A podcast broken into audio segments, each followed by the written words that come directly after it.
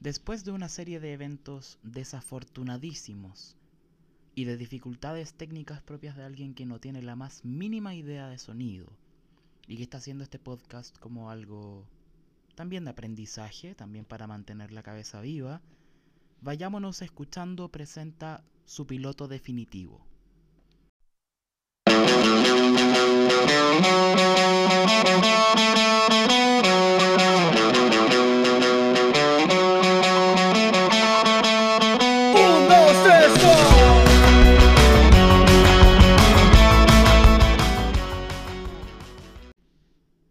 Pedacito de canción que acabamos de escuchar es la cortina de este programa y pertenece a la banda La Martínez de Rosas, banda penquista que ya tiene en YouTube y en Spotify dos sencillos tiempos peores, que es la cortina de este programa de ahora en adelante, y Resentido. Les invito por supuesto a escucharles en sus distintas plataformas, a difundir si es que les gusta y a apañar a la música de Conce, sobre todo, oye, en estos tiempos peores. Espero no abusar de la cortina porque ahora estoy haciendo fragmentos cortitos. La verdad es que este es el primer programa de corrido que quiero grabar. Espero que salga tan de corrido como se pueda.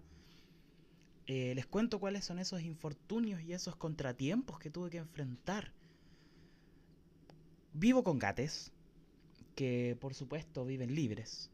Y mi computador suele padecer también, por mi descuido, por supuesto, las consecuencias de vivir con seres tan curiosos y curiosas y curiosas como son los gates.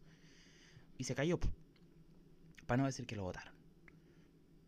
Y el conector de Wi-Fi ahora está funcionando. Mira, no está funcionando, francamente. No está funcionando. Yo ahora estoy esperando en este preciso momento que un amigo venga a traerme un cable con el que se supone que puedo conectar mi computador directamente al internet y así poder subir este episodio ya para que esté lo antes posible. La verdad es que yo tampoco tengo mucha idea de cómo resolver estas cuestiones porque yo siempre he pertenecido al área de las ciencias sociales. Yo todo lo que es tecnología ni siquiera tanto me llama la atención porque no lo conozco. Me interesan los estudios humanos, me interesa me interesan cuestiones que que no me sirven para arreglar un computador, básicamente. Así que con todo el retraso que ha tenido, no crean que ese retraso ha sido no estar haciendo nada para este podcast, por el contrario, he estado trabajando bastante en poder entregar un producto, como digo, en un texto que va a ser leído al final de este episodio, que van a ser una especie de palabras al cierre, algo que sea tan entretenido como interesante. Yo creo que contenido basura hay suficiente, así que la idea de esto es que no lo sea, es que no sea algo que no sea un aporte al debate en este momento, Creo que el título de la canción de la Martínez de Rosas le cae de cajón al momento que estamos viviendo tiempos peores de lo que podríamos haber imaginado nuestra peor pesadilla. Y mi idea es acompañar igual con eso. Mi idea es acompañar y mi idea es entregar algo que pueda hacer un aporte no solo al sobrevivir este encierro después de vivir en una sociedad capacitista y, y de consumo y de explotación heavy, donde estar en la casa era como muy penalizado porque no es productivo. Ahora estamos dándonos cuenta que sí puede ser productivo, pero nadie se dio el tiempo jamás de innovar antes de esto que le explotó en la cara al mercado y que tuvo que adaptarse sobre la marcha. Y es por eso que hoy día, en este podcast, más que hoy día en este podcast, porque esta es una cuestión que queda colgada en internet y que la gente la puede escuchar Después que yo me muera incluso, francamente. Espero que no sea tan pronto, igual, igual tengo ganas de hacer cosas. Eh, la idea es que haya pauta. La idea es que haya cuestiones de las que vaya a hablar. Y en este primer episodio, que va a ser el único episodio, como ya he dicho hasta el cansancio, donde voy a estar solamente yo hablando, tengo temas igual densos que quiero tocar. Me parece súper importante como alguien que vive en Conce y que está generando contenido hablar del caso de Florencia, por supuesto. Y espero retomarlo más adelante, ojalá con invitadas que quieran contar cómo interpretan lo que pasó, porque es algo que nos agarró a todo el mundo del corazón y nos tiene ahí doliendo una cuestión que es terrible. Y voy a intentar sanarlo para mí, francamente. A través de un texto que escribí el otro día cuando se supieron varias cosas, después de escuchar también a mucha gente, de leer a mucha gente sus impresiones. Y también me interesa tomar un tema que va a ser común, creo yo, a varios episodios y que espero poder debatir con muchas personas, muy diversas, y que no es para nada liviano, no que el anterior lo sea tampoco. Y es el tema de la moral. Kropotkin dice que la moral está más enaltecida que nunca cuando está en cuestionamiento. Y es precisamente eso lo que quiero hacer en este ejercicio, sin suponer en absoluto que nadie lo ha cuestionado ya, sin suponer que nadie lo está cuestionando, en la teoría y en la práctica, digamos, pero sí hablar desde mi vereda respecto de qué creo sobre la moral igual. Una cuestión bien íntima, una cuestión bien humana. ¿Qué creo sobre la moral? ¿Cómo la interpreto? ¿Cómo la vivo? ¿Cómo la siento? ¿Cómo la veo en otras personas? Y esos van a ser los dos temas que van a copar este piloto definitivo ya, porque lo anterior era una invitación y un ensayo.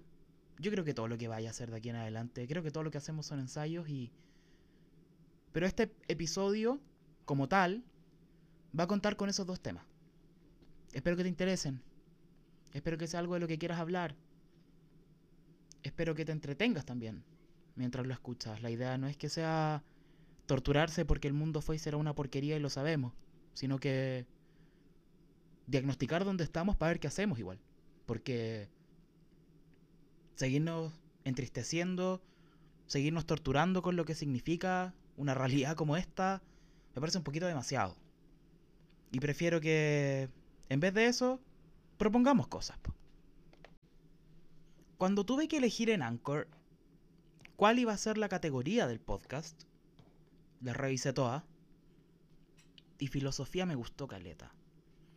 Me gustó la idea de que si se pudiese agrupar con otros, sea bajo ese criterio. Creo que la filosofía es algo que se hace todo el día, todos los días y que no estamos haciendo conscientemente hace rato. Y sin tratar de salvar ninguna situación, ni tratar de imponer un ejercicio de la filosofía, sino siempre en onda de invitar a hacerlo, quiero partir este podcast ya en su contenido hablando de una cuestión que es súper urgente ahora, creo yo, que es la moral. Cuando yo creo necesitar fe, la encuentro en la idea de que una nueva ola moral va a atravesar nuestros días. Una moral vegana, que destrone a la moral cristiana que está incorporada en mayor o menor medida, con reacciones en infinitas direcciones, por todas las individualidades intersubjetivizadas, por acá, socializadas por acá, digo por acá porque solo del por acá puedo hablar, que es lo que conozco. Y pienso que tal vez para alguien con situaciones de privilegio similares a las que yo sobrevivo ahora, antes de la instauración de la moral cristiana como moral hegemónica, como canon, esa instauración fue en algún sentido la salvación de la humanidad de un tránsito amoral y errático condenado a fallar y a autosabotearse hasta que venciera, hasta que se, se volviera canon para alguien. No quiero entrar en los mecanismos que el cristianismo usó para vencer, pero venció. Y tal vez para alguien en situación de privilegio similar a la que ostento hoy día yo, en esta encarnación, la vida fue más bella, fue menos atroz, hubo menos por lo que pedir y más por lo que agradecer después de que esto pasó. Y ahora cuando espero la conquista del poder de esa moral vegana naciente, que aún es marginal respecto a la cantidad de personas que, que adscriben, pero es sólida, que es creativa, que es capaz de proponer una alternativa, desde un quehacer alternativo a lo hegemónico,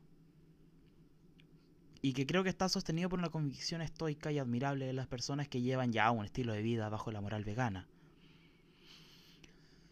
Creo que durante las conquistas del cristianismo eran los hombres, aquellos que iban a la guerra, Y las mujeres ejercían un rol espiritual en la batalla, además de las labores de cuidado a las que se les condenaba en el patriarcado de la familia,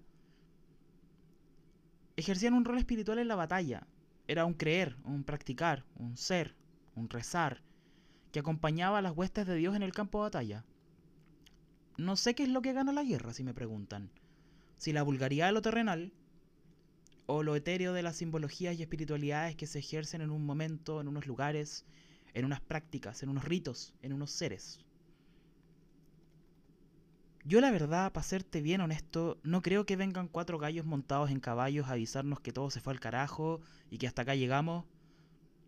La verdad es que espero más por una yegua de crines multicolores preciosos, soñados, en todos los tonos que te puedas imaginar, de tu color favorito, de pestañas gigantescas y ojos esperanzados, y que nos va a decir que somos toda su hija, y que todo va a estar bien, eventualmente, pero que se viene una guerra y que debemos pelearla.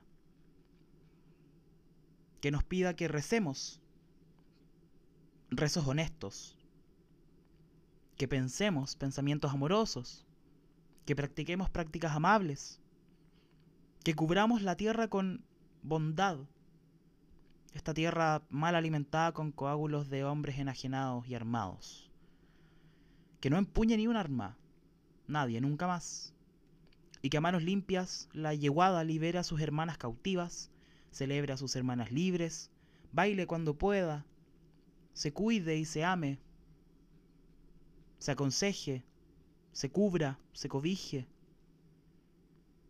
que le sea recordado con lágrimas a las pestañas su orientación orgullosa, apuntando al más allá, a la lejanía, al lugar a donde van, porque aún no van.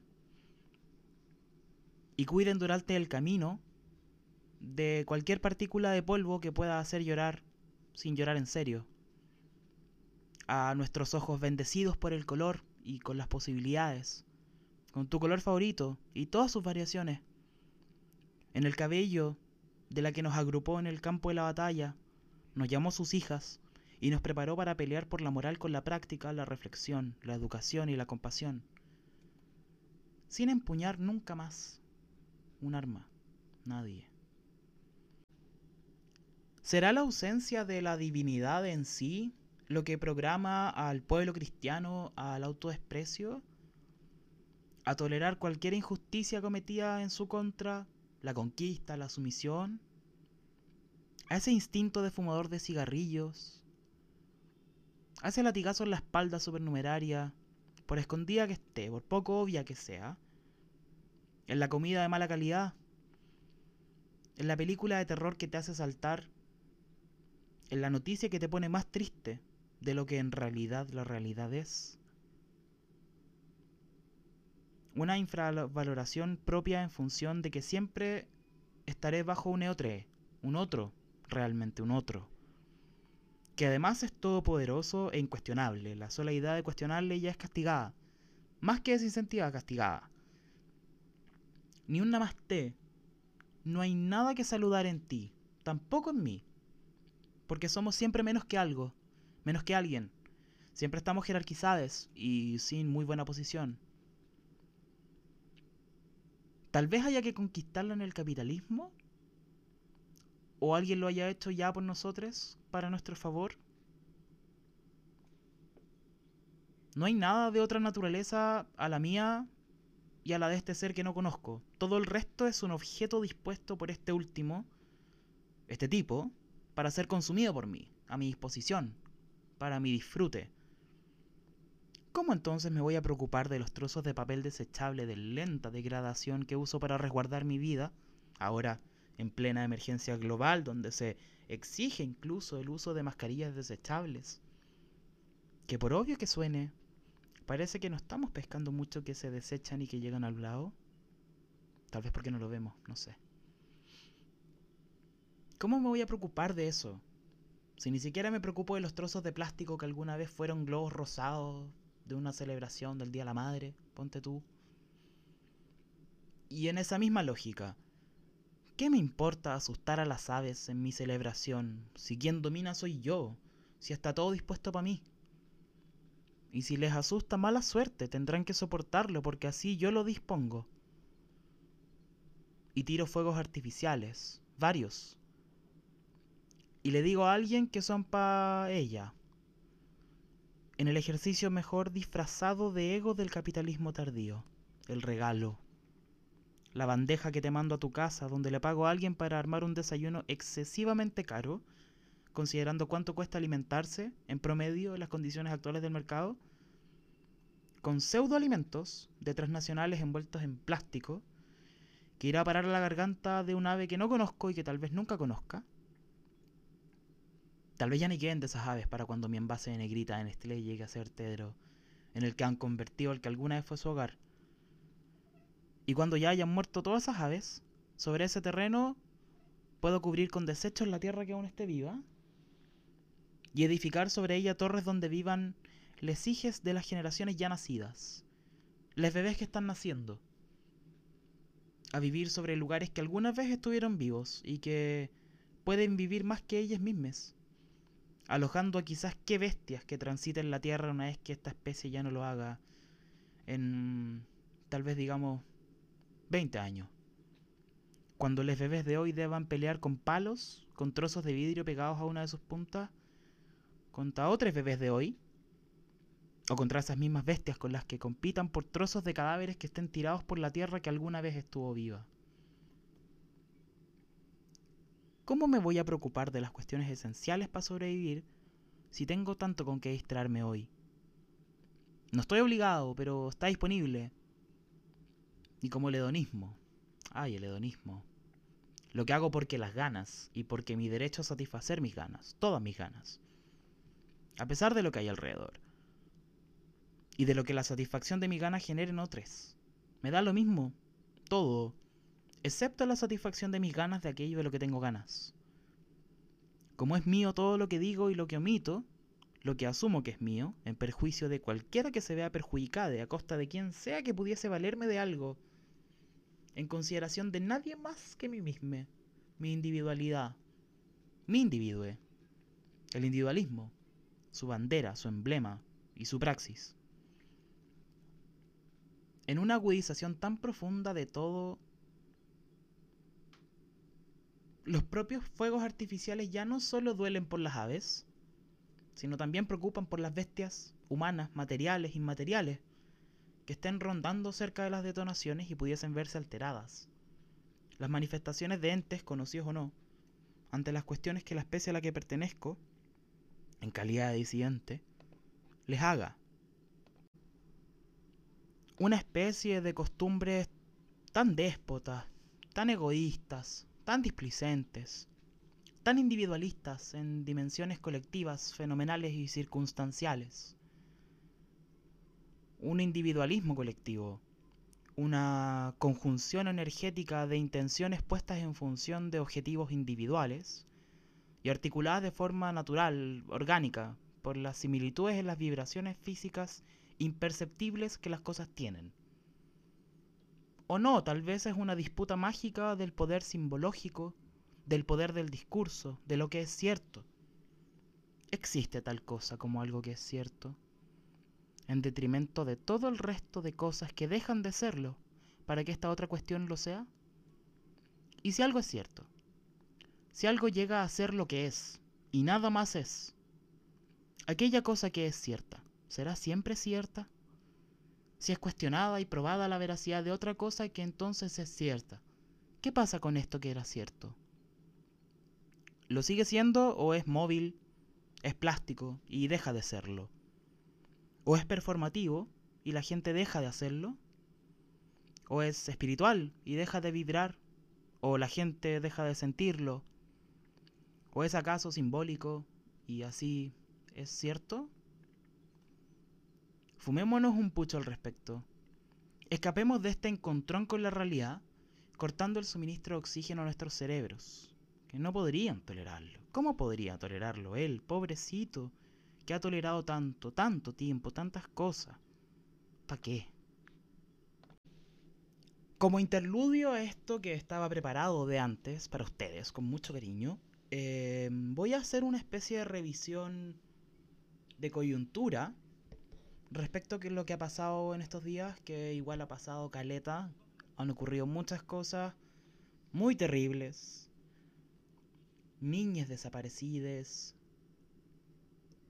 proyectos de ley medianamente humanizantes de la vida en este país que son rechazados, una administración pública que insiste en que, oye, vayamos al supermercado si, si igual nos vamos a morir, ¿cachai? Como que lo hagamos de esto y en estas terribles condiciones o no da lo mismo. La idea es que participemos en el mercado. Si nos cuesta la vida, filo. Como que eso es uno de los sacrificios que hay que aceptar igual. No me acuerdo quién fue que dijo eso. Quien sea, te repudio profundamente.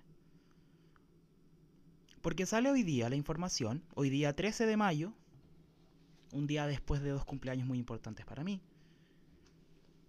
sale la información de que había un proyecto de ley orientado a poder suspender el pago del crédito con aval del Estado que para quienes no lo conocen o no son de Chile, es un crédito que otorga la banca con el Estado como aval del deudor o la deudora, pero eso no se considera en esa época tampoco. Para que pueda acceder a la educación universitaria, para que tú puedas entrar a esta maravillosa academia que te va a cambiar la vida y de la cual vaya a salir con un sueldo gigante, precioso, con auto en volada, como que vas a salir a un comercial de un banco, básicamente. Y el proyecto estaba orientado en que se pudiera suspender ese pago durante una emergencia global de tipo el mundo se está acabando. O sea que las personas puedan preocuparse, por ejemplo, de comprar comida en vez de apartar esta cuota que va al banco y se rechazó. ¿Cómo lo encontráis tú? ¿Qué te parece? Se rechazó el proyecto, entonces avanzan los cobros del CAE. Y la vida sigue como era hasta ayer. O hasta septiembre del año pasado. Que eventualmente vamos a hablar de lo que pasó después de septiembre del año pasado, pero no quiero... No quiero volver a este podcast sobre eso. También un sitio revela que la actual ministra del Ministerio de la Mujer y la Guía de Género eh, encubrió un acoso sexual de un director de un colegio cuando era alcaldesa. Yo cuando vi la información pensé inmediatamente, ¿cuánto duró esta galla? Porque ya después de esto, olvídate. Después de una acusación como esa, ¿cómo te pones tú a la cabeza de un organismo que está dedicado a prevenir y reparar la violencia de género? Igual vamos un poquito más atrás y cómo, cómo consideras la dignidad de las personas. ¿Cómo crees que son sujetos de derecho al final? Si tú crees que los supuestos avances económicos que se lograron con 17 años de básicamente gente torturando por diversión. Mira, igual justifican un poco lo que pasó. O sea, igual dar vuelta a la página y no sé qué. Y todos esos discursos negacionistas que deberían estar penados, creo yo. ¿Cómo entraría la administración pública a velar por el bienestar de las personas si eres capaz de decir en la prensa, y esto lo digo porque ella lo dijo en la prensa, jamás me voy a referir a algo que alguien haya dicho en el mundo privado, siempre me voy a referir a lo que se dice en lo público. ¿Qué garantía entregas? Como la persona que debiese ser como la amiga de todo Chile igual. La amiga de todas las mujeres de Chile, a las que le pueden contar que algo les pasó. Porque además estamos en un país que tiene una disposición al aprendizaje maravillosa y que no ha incorporado absolutamente nada después de... ¿Será ya una década? De confrontaciones políticas así duras, duras, duras. O ha incorporado cosas, pero sectores particulares. Tampoco es como que la sociedad en su conjunto lo haya incorporado. Como que debiera ser la hermana mayor de Chile en ese puesto. ¿Y si tu hermana mayor fuese pinochetista, confiarías en ella? Ya, pero igual basta con la señora que debe tener las orejas hirviendo desde que fue nombrada y desde que se saludó con el codo con Piñera. Una escena preciosa, casi tan preciosa como los bailes de la municipalidad de Maipú.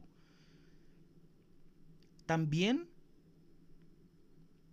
se reveló que va a haber cuarentena en toda la región metropolitana, que es como todo el territorio que importa igual, como que el resto da lo mismo. Y en todo el territorio donde vive gente que importa, hoy día, después de, en mi caso, 50 días de cuarentenas autogestionadas, que por supuesto para muchas personas significó perder su trabajo, precarizarse, perder en absoluto la vida que tenías, porque cuando no puedes acceder a lo público, te obliga un poco a enfrentarte a lo privado. Te obliga un poco a reinventarte, te obliga... O sea, no digamos que una pandemia no afecta tu estilo de vida. Y no quiero sonar frívolo como que, pucha, ya no puedo ir al gimnasio, ya no puedo vidrinear porque están los malls cerrados, ya no puedo ir a tomar un café como, como sugirió una autoridad del área de la salud. Sino que ya no puedo caminar por la calle sin que haya militares, porque, por supuesto, a balazos se puede detener una pandemia global. Eso es muy lógico. Y esta cuarentena llega tardísimo. En unas condiciones brutales. Hoy día fueron más de 2.000, no recuerdo la cantidad de contagios que se confirmaron, pero fueron más de 2.000. Lo cual es asqueroso. Porque habla de unas personas que están en la posición para poder hacer algo para evitar esto, o para que no sea tan terrible, la verdad, y que te dijeron, mira, Filo, si estamos empezando un terremoto, pero tú anda ahí, párate abajo del mueble donde están los vasos. Está empezando el incendio, pero por favor, por favor, prepárame unas tostadas. Sí sé que hay una cañería de gas, pero no podemos paralizar esta casa porque te puedas morir.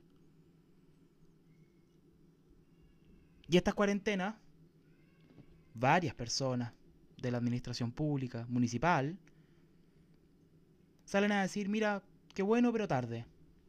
Y yo me imagino que las personas que estamos sufriendo al final esta indiferencia de parte del Estado, también dijimos como, mira, qué bueno, pero qué tarde. Porque si hubiese una preocupación real por las personas, digamos que los derechos humanos valen algo, digamos que, que vale un poco la vida de la gente que vive en el país que tú estás administrando como una empresa de venta de etiquetas para exprimidores de jugo. Una cuestión así imprescindible, heavy. O sea, una paralización de una industria que, si se paraliza, ¿qué va a hacer de este mundo? Si importara un poco la gente, estaríamos ya en el día 50, seamos generosos, 30, de estar repensando la vida absoluta, de estar viendo cómo logramos que la gente tenga plata, que al final es como vivir, como que lo que necesitas para vivir es tener plata en este modelo. ¿Cómo logramos que la gente entonces tenga esto que se ha vuelto un poco más importante que el oxígeno? En condiciones distintas. O sea, si tú tienes un call center y me dices que tienes a menos gente trabajando porque la tienes encerrada con distancia social, y no le mandaste un auricular con micrófono a la gente para la casa, no estáis pensando, po. No estáis creando nada al final. No estáis innovando en nada.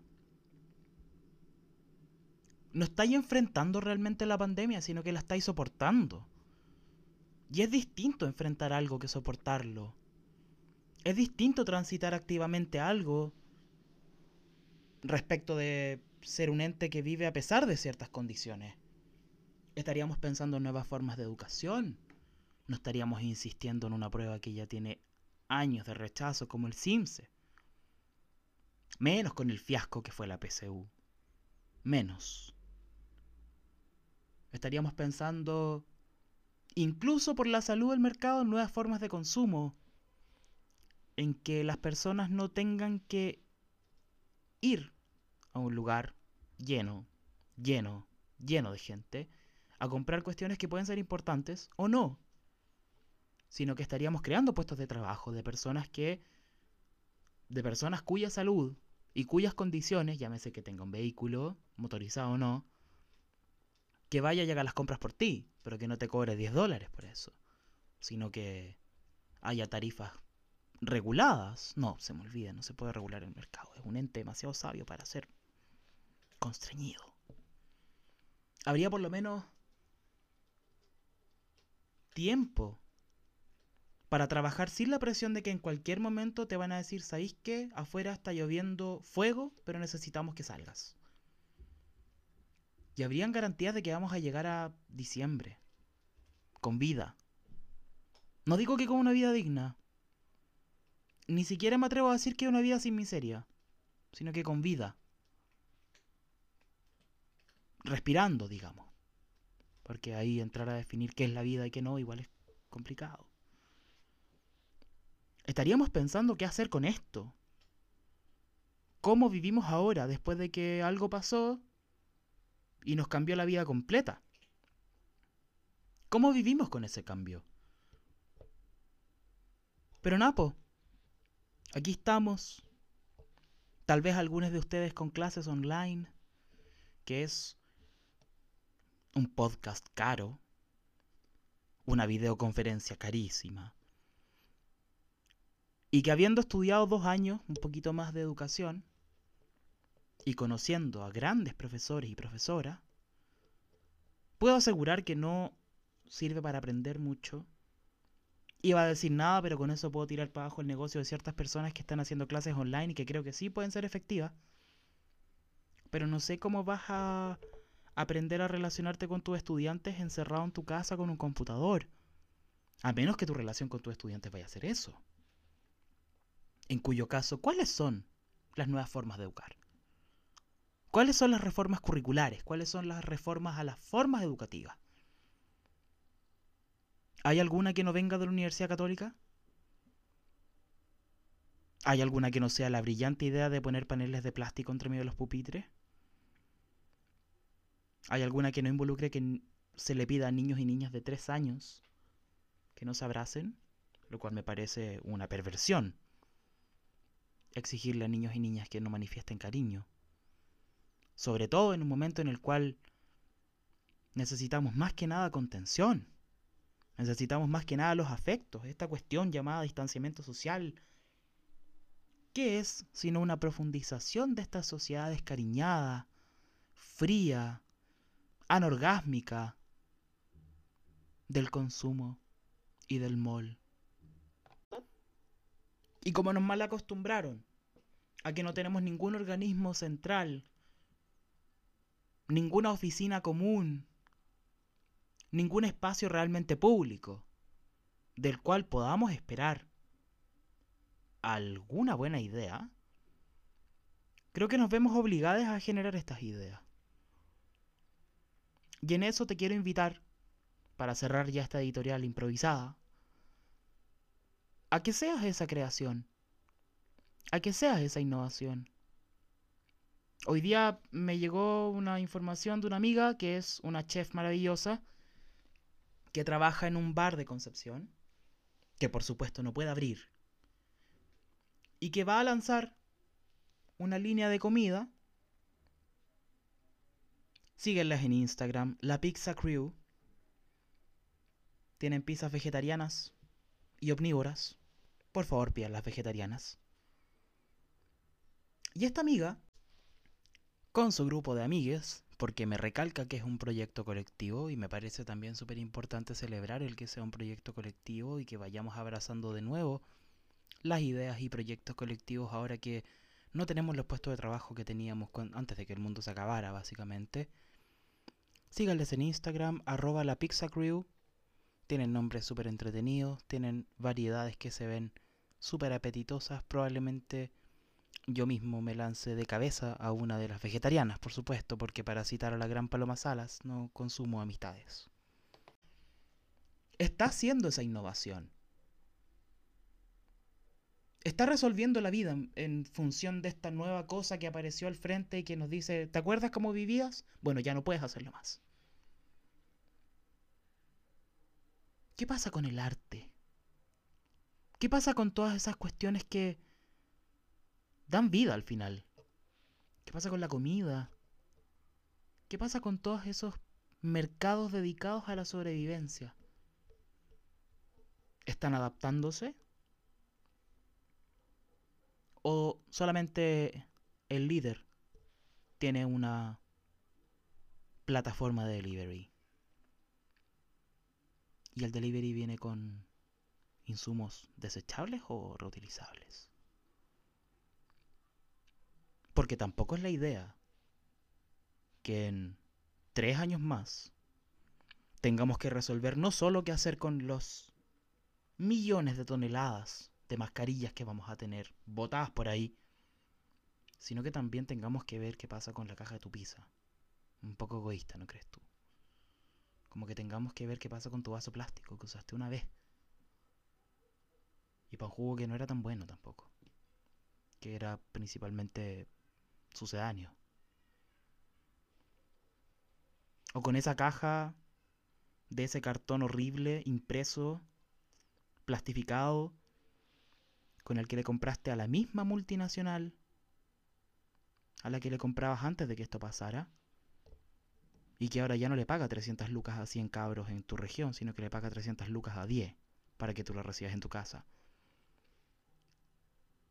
¿Cómo hacemos al final? Dejo la pregunta. Por favor, respondámosla.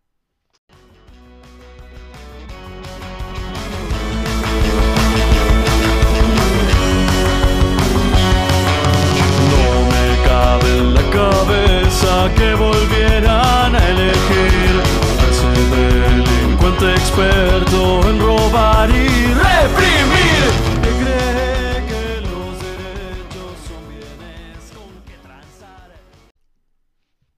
Y después de esa editorial que tiene hartos emplazamientos, hartas cosas que podrías pensar, te invito a que lo hagas. Cariñosamente, muy cariñosamente te invito a que a que pienses en mañana igual. No mañana inmediatamente, sino que en el tuyo y en el del resto también. Te quiero contar algo que pasó. Primero tengo que contarte un poco de quién soy. Yo nací y me he criado en Concepción, una ciudad en la octava región, al centro sur de Chile. No voy a decir sur porque si no la gente de Punta Arenas va a querer que me quemen vivo, básicamente. Y porque no corresponde, somos centro sur. Una ciudad que es conocida por varias personas como la cuna del rock, como una eterna explosión creativa. Ocurrió una historia de terror atroz. A esta historia le dicen Florencia.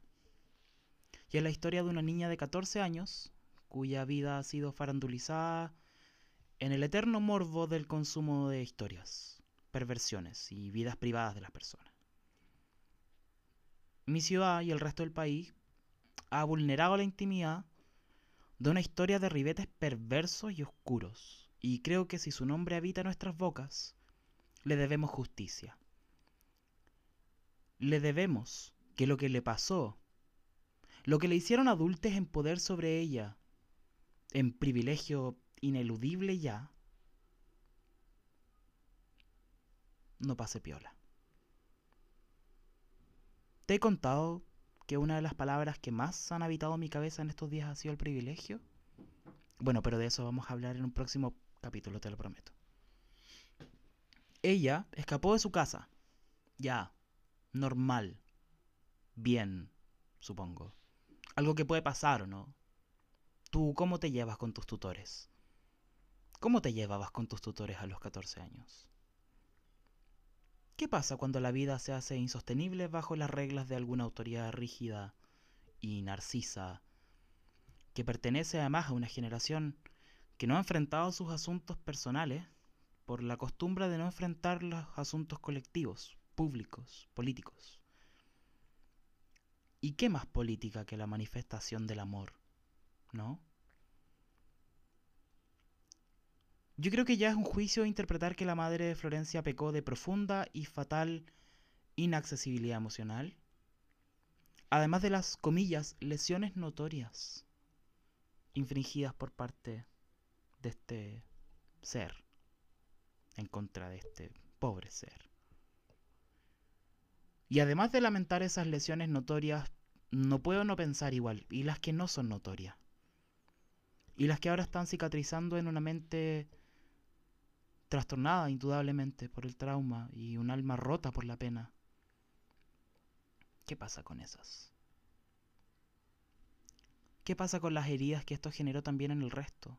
Y no quiero pensar que el interés máximo debiese estar puesto, perdón, no debiese estar puesto en el bienestar de esta niña, sino que cómo se sana la sociedad igual de saber que esto pasó,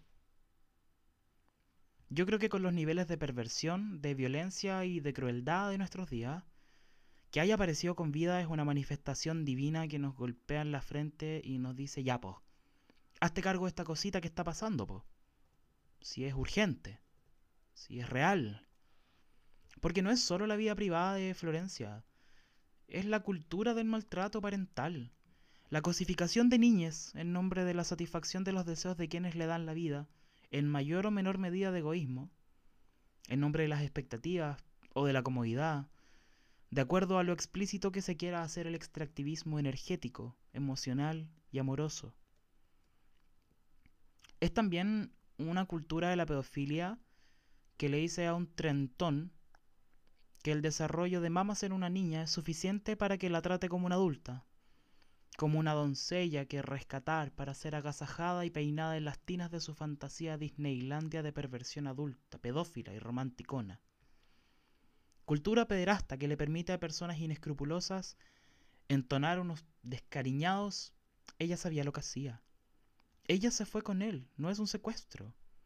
Y otros epítetos que no voy a honrar poniendo en mi voz burlarse de la situación, creyendo que es una adulta capaz de tomar la decisión de escapar de su casa, independientemente de las condiciones en las que viviera, y estar encerrada por casi un mes con un tipo que le dobla la edad, también te hace ruido, ¿cierto? Una cultura en la que no todos, pero algunas personas creen que ella era capaz de tomar esa decisión. ¿Y qué pasa cuando en el mismo mundo en que se busca por un mes a esta niña, una agrupación de gente que se llama a sí misma atraída por menores, busca legitimarse en la vida pública bajo la excusa de que su perversión es una orientación sexual, mira la patudez, buscando protección en la comunidad LGBTIQ+, una que ya tiene bastante trabajo ocupándose de sobrevivir y existir, insertándose en un mundo que lleva décadas de colonización, extirpando sus identidades de la tierra que debe ser productiva y occidentalista y blanca y hetero. Por cierto, una cultura de la violencia donde les exiges de la generación de la dictadura estamos, o están, condenadas a cargar con las frustraciones que esa generación no ha sacado ni en terapia, ni en meditaciones, ni en mindfulness, ni en rezos, ni en nada, acostumbradas a poder evadir sus realidades con los dispositivos disponibles en el mercado, una generación que se encontró ya grande con los celulares. Y en las personas que creen, están puestas allí por el universo para satisfacer sus deseos, que están dispuestas para ellas en un ordenamiento cosmológico que les tiene como el centro del universo, impermeable e incapaz de permear emocionalmente, libres sobre todo y totalmente legítimos para tomar cualquier decisión, vaya esta en desmedro de quien vaya. Esta cultura de que porque estás en mi casa estás bajo mis reglas, sean esas reglas un compendio de por qué tu existencia no vale nada, y la mía sí, o una tabla de acuerdos de coexistencia donde ambas vidas legítimas puedan vivir, en fin. Sobrevivir a un mundo hostil en una especie de refugio que se supone debe estar disponible para el desarrollo de las individualidades. Porque si no, ¿qué? ¿Nacemos para salir caminando de los úteros y tomar nuestras decisiones con la información que se nos apetezca? ¿Nacemos acaso solo para confrontar? para tolerar, para padecer este mundo podrido, porque nuestros mayores tuvieron que hacerlo, porque no se atrevieron a mirarlo de frente y decirle, no me gustas, te voy a cambiar. Pero cambiar en serio, no a través de un recambio de rostro de administración presidencial. Un cambio de lo próximo, de lo real, de lo íntimo pero público, de lo tuyo pero lo nuestro, de lo individual pero en función de la comunidad. En esa dinámica, ¿a Florencia le correspondió salir del útero a tomar un bus? ¿O a enfrentarse al antagonismo de su madre? ¿A sentir tan poco hogar en su hogar que se ve condenada a buscarlo incluso contra su propio instinto, contra esa propia esencia que el budismo llama el ego, esa urgencia inmediata de sobrevivir? Le tocó llegar a un lugar tan feo que su primera misión fue escapar cuando no fue capaz de seguirlo tolerando? ¿Y ante eso qué? ¿Qué hacemos? También, con saber que ella se va a un lugar donde las niñas son vendidas como cuerpos con los cuales satisfacer perversiones. No hemos olvidado el caso nido, ni hemos olvidado el hogar nido. Ahí te la dejo. Haz algo que te duela, pero no en exceso. Te lo digo porque te quiero en el fondo. Para que te des cuenta de lo que estaba pasando cuando tú estabas en clases online. ¿Y qué onda con esas clases online? ¿Cuánto le estáis pagando a una empresa millonaria por esas videollamadas? Ya, si tampoco es mi idea interpelarte tanto. O sea, igual sí. Igual es mi idea incomodarte. Que tengas que cuestionarte ciertas cosas, que que tengas que mirar desde otro prisma lo que está pasando. Que si antes le dabas tres vueltas a las cosas que pasan en tu vida, ahora le dijo una cuarta. Y lo hago con mucho cariño. Creo que es lo que puedo aportar ahora. No lo veas como una exigencia. Véalo como una invitación, súper cariñosa. Al que le dijo otra vuelta. Y otra vuelta. O sea, tiempo tení. Si estás siendo explotada por la universidad en clases online, el tiempo que te tomabas en la micro... No, en la micro se estudia. Sí, también me viene esa. Pero los cinco minutos que tengas entre hacer una cosa y otra, mientras estés llenando de agua caliente tu té, dale otra vuelta. Por favor. Creo que necesitamos que más que nunca todo el mundo le dé otra vuelta. Y otra y otra y otra y otra. Y cuando hayas terminado de darle todas esas vueltas, todas esas vueltas, espero que nos sentemos de frente, que podamos sentarnos de frente y que nos escuchemos. Que esa es la invitación que carga este proyecto, que carga este podcast, un proyecto que estaba en mi cabeza y en mi corazón hace mucho tiempo y que ahora está saliendo, que espero que te guste, que espero que te sirva, que espero que te motive, que espero que incluso quieras participar. Pronto voy a lanzar una red social, tal vez un Instagram, sobre este programa, donde voy a anunciar los capítulos, donde espero que interactúes, donde espero que me mandes preguntas para nuestros invitados. Te adelanto dos programas que se vienen, que se vienen amaditos y soñaditos y que espero que sean de tu agrado y que sean un aporte al debate. El primero es un programa donde junto a dos profesoras bacanes vamos a hablar sobre la educación en este contexto. En un año donde se anunció hace poco que iba a haber CIMSE, vamos a ver cómo les va con eso. Después de la más cuestionada en su historia, prueba de selección universitaria, vamos a ver qué podría pasar con eso. Vamos a ver qué tan buena idea era poner pupitres con separaciones de plástico pero lo vamos a escuchar de las expertas. Yo no, no me voy a seguir metiendo en ese tema porque creo que las autoridades aquí son ellas. Y otro programa, tal vez un poco menos académico, tal vez un poco más íntimo, donde junto a dos hombres muy admirados, vamos a hablar sobre la masculinidad. Vamos a hablar sobre lo que significa ser hombre en Chile. Vamos a hablar sobre ¿qué es esa masculinidad hegemónica? ¿A qué se refiere cuando se dice eso? Y ante eso, ¿cuál es nuestra respuesta? Vamos a hablar de masculinidades nuevas, rebeldes tal vez. Probablemente también hablemos de micromachismos y cosas así.